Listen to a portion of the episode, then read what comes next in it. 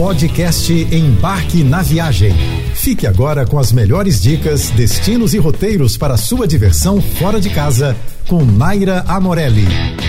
Finalmente chegamos naquela semana deliciosa onde eu deixo para você as dicas de lugares imperdíveis para visitar na cidade maravilhosa. Então, seja você um turista em viagem pelo Rio ou um carioca apaixonado pela cidade, vamos embora juntinhos descobrir alguns deles. Eu já vou começar pelo Museu Histórico Nacional, que além de possuir uma riquíssima história desde a sua edificação inicial, nos dias de hoje, abriga exposições maravilhosas. Inicialmente, esse prédio abrigava o Forte de Santiago, construído no século XVII para proteger a entrada da Baía de Guanabara. Foi somente em 1922, por causa do centenário da independência do Brasil, que o prédio foi transformado em um museu com o objetivo de preservar a memória e a história do país. Desde então, o Museu Histórico Nacional tem se dedicado a colecionar, preservar e expor objetos e documentos que contam a história do nosso país. As exposições de longa duração se dividem por diversos setores do museu e retratam de fato o desenvolvimento do nosso país, passando por diversas etapas, até mesmo antes da chegada dos portugueses. Lá vamos encontrar um vasto acervo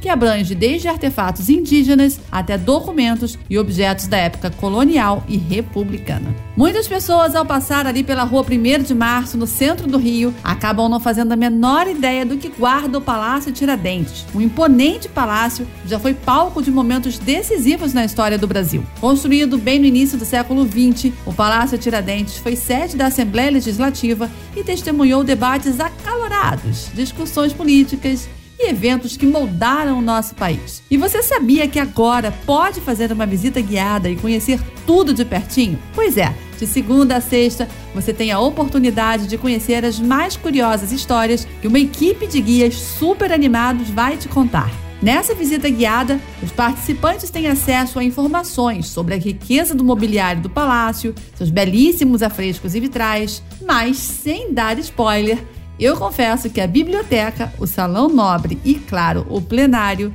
vão te surpreender.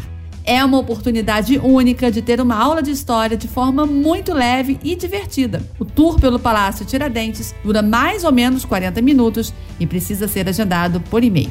Mas fique ligado que as vagas ainda são limitadas, tá? Apenas 50 visitantes da parte da manhã e 50 na parte da tarde, sempre de segunda a sexta, das 10 às 17 horas.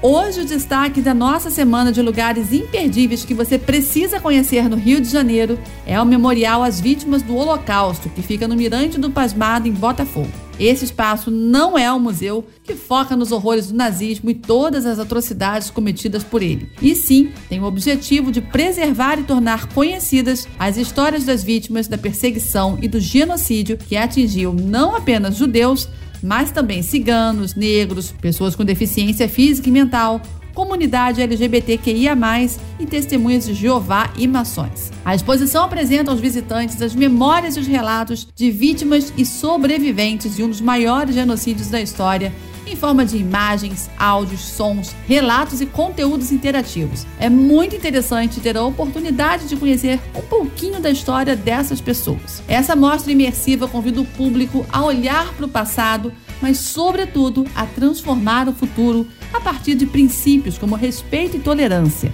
Uma dessas pessoas retratadas na exposição é a princesa Maria Caroline, bisneta de Dom Pedro II, que foi morta na Câmara de Gás por ter deficiência.